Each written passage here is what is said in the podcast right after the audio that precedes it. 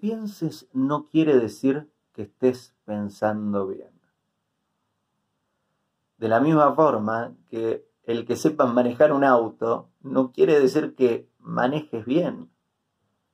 De la misma forma que el que sepas correr no quiere decir que sepas correr bien.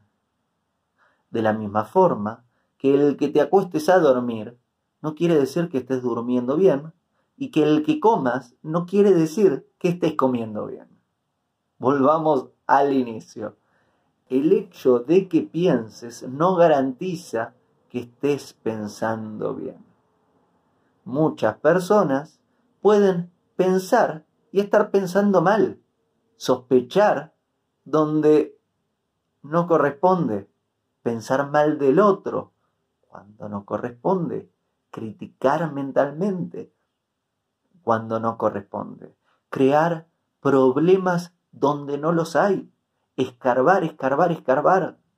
Hay mentes que no dejan tranquila a la persona que tiene esa mente y no dejan tranquilas a las personas que rodean a esta persona, porque la mente está hablando de forma inapropiada y hacen que la persona haga actos que no corresponden, diga palabras que no están bien y sienta cosas en el corazón que no convienen. ¿Querés una mejor vida? Empezá mejorando la forma en que pensás. ¿Querés mejores relaciones? Pensá mejor. ¿Querés que te vaya mejor en el trabajo? Aprende a pensar mejor. ¿Querés más salud? La salud está íntimamente vinculada a nuestros pensamientos.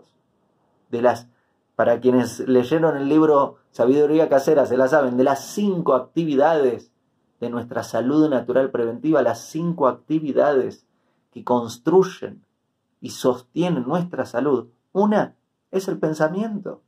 El que no piensa bien no está ayudando a su salud. ¿Querés una mejor vida en todas las áreas de tu vida? ¿En todas tus relaciones? ¿En todos tus emprendimientos? en tu trabajo, en todo lo que respecta a tu existencia y a tu vida, aprende a pensar mejor.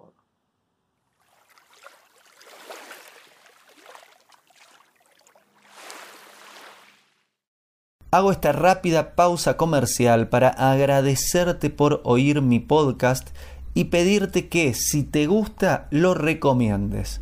Si te gustaría adquirir alguno de mis libros, podés encontrarlos en su formato físico y digital en Amazon y en su formato audio en Audible. Gracias y que continúes disfrutando del contenido que tengo para vos.